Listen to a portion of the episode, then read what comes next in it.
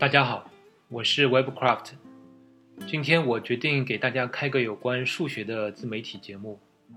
为什么要开这个节目呢？唯一的原因就是我觉得数学是很有趣、很好玩的。虽然我知道很多人认为数学是很枯燥乏味的，但在我身边的 IT 男的圈子里，爱做数学题的人很多。有时候我们上班无聊，不知道谁在聊天群里面突然发出一道好玩的数学题，然后就能看到旁边一大帮 IT 男在纸上啪啪写字，然后开始热烈的讨论起来。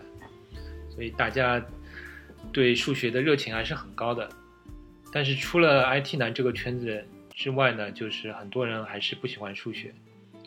我其实就是想把我自己感受到的一些数学当中好玩的一些东西，能够介绍给大家，然后略微改变大家一点对数学的看法。从小学小学的时候，我们开始刚学数学的时候。呃，我就感觉到我们的那数学教学的方法呢，很大程度上会扼杀小孩子对数学的兴趣。就像今天网易新闻里转了一道数学题，标标题叫什“幼儿园的数学题”，难倒了很多成年人之类的。反正这种标题现在非常多，都是标题标题党之类的。这道题看上去很简单，就是。三个等式，每个等式里面都是用花朵来表示一些未知数，比如说一种呃一朵这种花加上三朵其他的花等于十，然后另外一种花再加上前面的一种花又等于二十，就这样大概是三个或者是四个等式，然后最后一个等式就是左边一些花加起来或者又减呃减去一些花，然后问你结果是多少。这道题看上去很简单，就是一道多元一次方程嘛，所以我我心算，我感觉我心算都能算算出来。但是呢，这道题实际上留了一个陷阱，也就是最后一个等式里面的一朵花的花瓣比前面的同样样子的花的花瓣要少一片，原来的花瓣是五片，到了最后这一个等式就是呃。提问的这个等式里面，这个花瓣变成四片，所以按照这个题目的设计者的思路，那么这朵花的值就是前面那种花的五分之四。我真是觉得这种题是真是毫无意义，它只能让小孩子越来越讨厌数学，而且把数学变成了一种纯粹杂耍，就是搞脑子的一种游戏。所以我觉得我们的数学教学模式是很有问题的。与其说是老师在教你数学，不如说老师在教你如何做题，就是教你如何跟出题的老师开始斗智斗勇。这样其实对小孩子来说，或者对不不光是小孩，对任何人来说，时间久了肯定觉得数学是呃很无聊、很没有意义的一件事情，而。由此，很多数学当中好玩的东西呢，就你就可能错过了。举个例子吧，比如说学习呃圆的面积，圆的面积公式派平方，这个实在是太简单了。我记得在上小学的时候，课本里就提到过，而且还附带了一个证明。当然，这个证明是打上引号的证明。怎么个证明法呢？就是拿一张纸，纸上呃画一个圆，然后你把这个圆剪下来，然后你再沿着这个圆的直径把它剪开，变成两个半圆，然后再把两个半圆叠在一起，叠在一起之后，你再拿剪刀从圆心到圆弧的方向剪出，用直线剪，剪出很多小的扇形。但是你这个剪的时候，你要小心一点，就是从圆心往外剪，剪剪到靠圆周的时候，不要把这个扇形剪断。然后你把两个半圆展开，展开之后，你就会发现两个半圆就变得像有有很齿轮一样，因为你已经剪了很多，就是按沿着半径剪出的一个裂裂缝，所以两个半月有点像齿轮，或者说有点像两把梳子。然后你把这两个两把梳子像呃嵌套在一起，就是一一个齿轮跟一个另外一个齿轮互相嵌在一起。嵌完一起，你会发现一个情一个现象，就是整个两个半圆呢，忽然变得很像一个矩形。但是这个矩形的上下两条边呢是波浪形的，因为这波浪形的起伏其实取决于你前面剪的那个齿轮的密度了。只要你剪的那个小的扇形越越多，那么这个形状就会越来越像一个矩形。那如果你把它认为一个是一个矩形呢，那么这个矩形的高是半径，然后长呢就是上下两条边的长正好是周长的一半。这个你你可以在自己脑子里想象一下，或者你直接拿拿一张纸剪一下也可以。然后你这个矩形的面积公式毫无疑问就是长乘以宽了，所以对这两这个矩形来说就是半径去乘以周长的一半，所以结果正好是派 r 平方。所以你觉得这个方法是不是很巧妙呢？但我我上学的时候我就觉得这个方法真的是非常巧妙，但是我也留下了一个疑问了，因为这个矩形其实并不是一个真正的矩形，而且这种剪剪刀的方法，你再怎么样也不能算是一个数学证明吧？因为在之前我一直认为数学是很规范、很很完美的，但是在这个小学数学课本里面提到了这个圆的。面积的时候呢，我就留下了一个疑问。虽然我是绝对对派 r 平方这个公式的正确性没有任何疑问，但是我对这个证明却是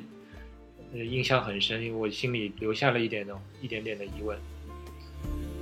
然后到了中学里呢，因为老师就默认你圆的面积已经在小学里学过了，所以他也不会再去证明了。倒是在讲扇形面积的时候，老师。提到了一个另外一个很有意思的东西，就是扇形的面积公式。扇形的面积公式有好多种，呃，算法。其中有一种算法就是二分之一乘以弧长，再乘以半径。然后我记得老师说，你们在记这个公式的时候，可以把扇形想象成一个等腰三角形。然后你看这个公式很是不是很像？三角形的公面积公式，也就是二分之一底乘高呢。我一想还真是，就是你把那个扇形的弧长认为是这个三角形的底，然后你把半径认为是高，那么正好这个扇形的面积就是二分之一底乘高嘛。然后我马上再想一下，如果把这个公式扩展到整个圆呢？因为整个一个圆你也可以认为是一个。就是圆心角是一个圆周的扇形嘛，那么按照这个公式，就是二分之一弧长乘以半径，弧长是派两派 r，半径是 r，所以哎，正好按照这个公式，也能算出是派 r 平方。但这个也不能算是一个圆面积的证明，因为其实原先那那个扇形的公式面积。扇形面积公式也是基于你已经知道圆面积是派 r 平方才可以导出的。但是呢，我就觉得这个方法很有意思，就是把这个小的扇形想象成一个三角形的方法来求求面积。如果各位是呃学过微积分的，其实你这里面已经隐隐的可以感觉到有一点点微积分的意思。然后到大学里，那当然圆面积公式的证明就解决了。你用微积分的方法，就肯定能导出派 r 平方这个结果。但是微积分在数学历史上是很晚才出现的一个事情，就是到牛顿、莱布尼茨那个时代，那已经是啊十七世纪的事情了。但是圆面积公式很肯定是很人类很早以前就知道了，所以我最近才去考证了一下。原来历史上第一个给出圆面积公式科学证明的是古希腊的阿基米德，他用的是一种所谓穷解法、穷解法的方法，简单来说，就是用圆的内接正多边形和外接正多边形的面积来逼近圆的面积。就是说，你把在圆里面画画一个，比如说正六边形，然后圆的外面也画一个正六边形，然后你你肯定知道这个圆的面积是这两个正六边形之间的之间的某个值。那如果你在圆的内部画成正八边形、正十六边形，外面也是同样的画更多呃边的正多边形，那么你就知道这个圆的面积会越来越接近这些正多边形。如果你不断的逼近的话，就可以得到最终这个圆的面积。大家有兴趣可以上网络上去看看这个阿基米德穷解法的一个解释。然后我再举一个例子吧，也是，呃，小时候觉得很有意思的一个数学的一个，呃，有意思的话题，就是负负得正，就是负数乘以一个负数会得到一个正数，这也是小好应该是小学数学学的一个内容，呃。然后小学的时候，大家是不是心里会产生一个疑问呢？就是说，为什么复数乘以复数会得到一个正数？哦，反正我上小学我是没敢没敢直接问挑战老师了，但是我自己通过后面的计算，我当然知道负负数乘以复数。得到一个正数是是很有很有道理的。你不你不按这个方法去算，你可能很多后面的所有的数学问题你都你都求解不下去。但是呢，其实数学本身其实是应该每一件事情都能有一个证明的，对不对？所以我我一直在想，这个复数乘复数到底如果对一个小学生来说，我们能不能拿出一个证明？当时在最近，我想出来一个例子啊，这个例子是是其实是呃国外的一个例子，我稍微改进一下，就是老外有一个说什么倒放一个灌水水池的方法，那我稍微改进一下，大家听听看是不是有道理？假设我用一个摄像机来拍摄一辆汽车向前行驶的画面，然后我规定汽车向前行驶的时候速度是正的。那么一定时间后，汽车行驶的路程就是速度乘以时间，也就是一个正的正的速度乘以一个正的时间，那么得到一个正的路程，这个毫无疑问。那么我把我拍摄到的这个汽车行驶的画面倒放出来呢？那如果我认为倒放就是时间变成一个负数，那么你会看到汽汽车在画面里是一个向后行驶的一个过程。那么路程也是一个负数，如果我们用公式来求解的话，就是相当于一个正的速度乘以一个负的时间，得到一个负数，所以这也没有什么问题。那我再稍微变化一下，如果我的汽车是在倒车，然后我也用摄像机拍下来，然后再用呃电视把它播出来，